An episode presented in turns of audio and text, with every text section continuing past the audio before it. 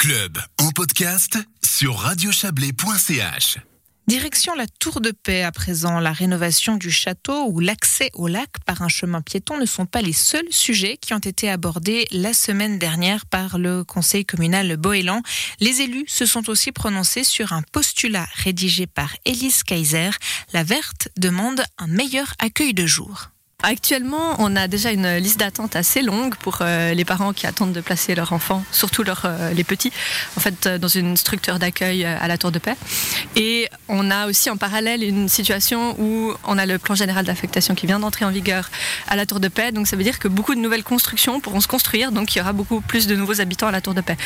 Donc pour moi, la situation, elle est problématique parce qu'on a déjà une situation tendue ou très tendue actuellement. Et si on ne fait rien, ça sera encore plus tendu. Et voilà, donc les, difficile pour les parents. Dans le postulat, vous présentez des chiffres qui datent de fin 2019. Quelle était la situation à ce moment-là? Donc en fin 2019, il y avait 55 enfants qui étaient en attente d'une solution d'accueil sur 550 enfants placés à la Tour de Paix. Donc il y a quand même une bonne partie qui n'ont pas encore de solution d'accueil, ce qui est assez problématique. Ça représente quasiment un quart, ça paraît énorme. Oui, c'est énorme. Après, il faut savoir qu'il y a aussi des problèmes au niveau des listes d'attente où certains parents en fait inscrivent leur enfant sur plusieurs listes d'attente. Enfin, voilà. Et euh, une fois qu'ils reçoivent une place à la Tour de Paix dans une crèche, ils se désistent.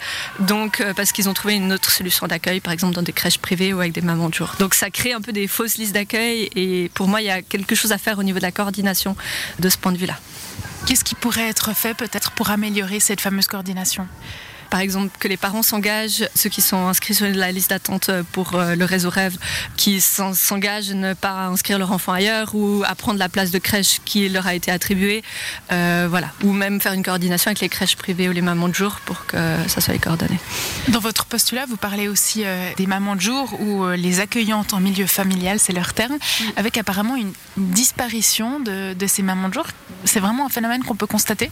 Oui, absolument. Dans le budget en 2020, il y a 17 mamans de jour qui ont arrêté de travailler, en fait. Donc, il faut savoir que les mamans de jour, elles sont payées directement par la commune de la Tour de Paix. Enfin, elles sont euh, gérée par la commune de la Tour de Paix. Et du coup, pour moi, c'était une grosse interrogation de savoir où sont allés ces enfants que gardaient les 17 mamans de jour qui ont arrêté de travailler. Pour moi, il y a un problème, peut-être qu'elles travaillent au noir parce que les conditions sont trop, c'est trop contraignant en fait au niveau euh, des conditions de travail et le salaire n'est pas forcément non plus très attractif. Donc pour moi, il y aurait quelque chose à faire en coordination avec ces mamans de jour pour voir qu'est-ce qui pourrait les satisfaire pour pouvoir travailler dans des meilleures conditions et continuer à faire partie du réseau euh, de la Tour de Paix. Dans votre postulat, vous parlez aussi de la répartition des enfants suivant euh, les quartiers. Quelle est la problématique? Alors actuellement, les crèches sont plutôt concentrées au centre, entre guillemets, centre-ville de la Tour de Paix, donc juste au nord de la gare.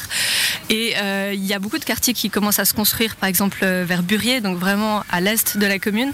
Donc ça prend du temps pour les parents d'amener leur enfant jusqu'à en dessus de la gare.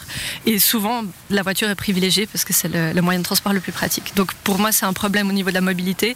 Et au niveau juste aspect pratique, pour moi, ça serait assez pertinent de pouvoir créer des crèches justement dans les quartiers plus euh, excentrés, ben, au nord aussi, je pense qu'il y a vraiment une demande, et à l'est de la Tour de Paix.